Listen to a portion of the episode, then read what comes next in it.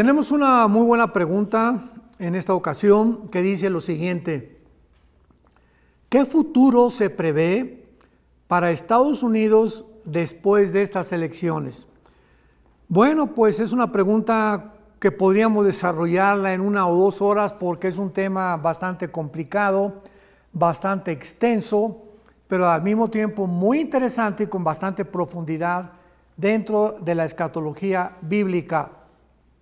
Estados Unidos, desde 1945, voy a tratar de resumir todo esto de una forma bastante breve, adquirió la supremacía política, militar y, diplomática, económica después de la Segunda Guerra Mundial, cuando la ganó con Rusia y con, y con diferentes naciones como Inglaterra, Canadá y Estados Unidos.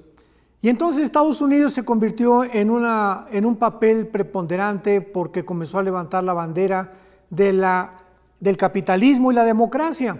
Y todas las naciones comenzaron a seguir este modelo de la democracia.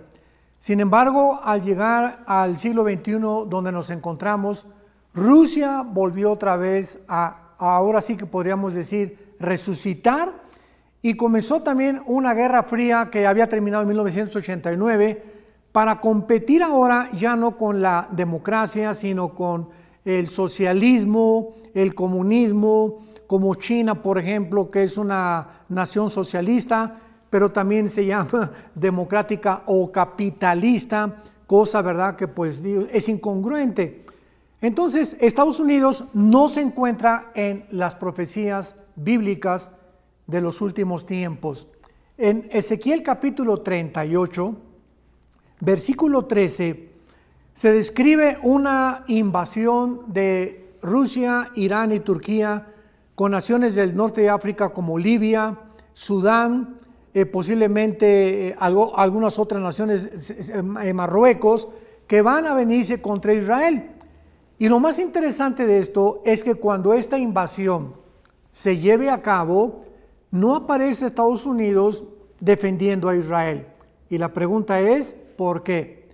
El versículo 13 dice las naciones que van a protestar contra la invasión sin tomar parte ni tampoco poder detenerlos.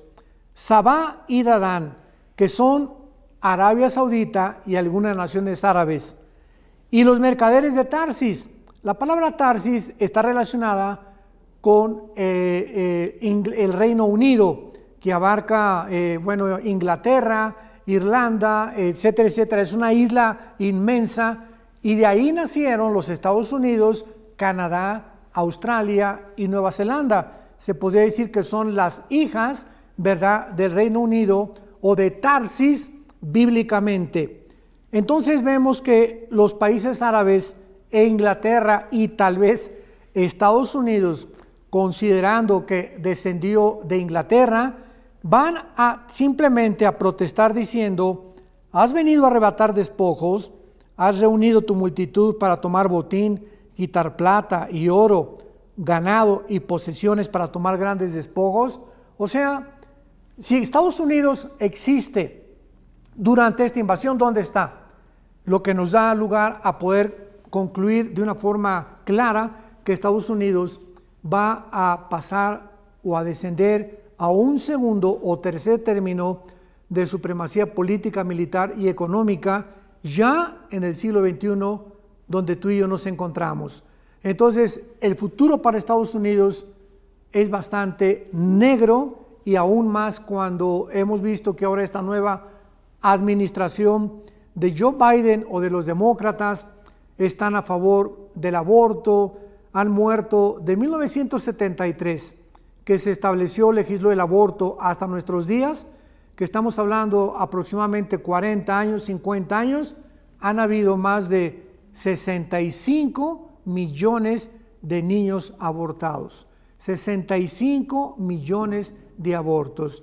Después se legisla que la oración ya sacarla de la escuela, después en el 2015 el expresidente Obama legisla el matrimonio gay en Estados Unidos y ahora viene la nueva administración del presidente Biden para legalizar la pedofilia. Antier, la vicepresidenta Kamala Harris acaba de declarar que va a legalizar la prostitución. Imaginémonos nada más. Entonces, ahora que se legalice la prostitución, pues va a aumentar el tráfico humano. Ahora pues ya no va a haber ninguna ley para poder detener esta, esta cosa tan terrible que en el mundo está sucediendo. Y otra cosa es que se les den permiso, ¿verdad?, a las prostitutas. Y otra cosa es que se legalice como algo completamente normal. Vivimos un mundo de cabeza donde tenemos que entender que los Estados Unidos están actualmente bajo el juicio de Dios.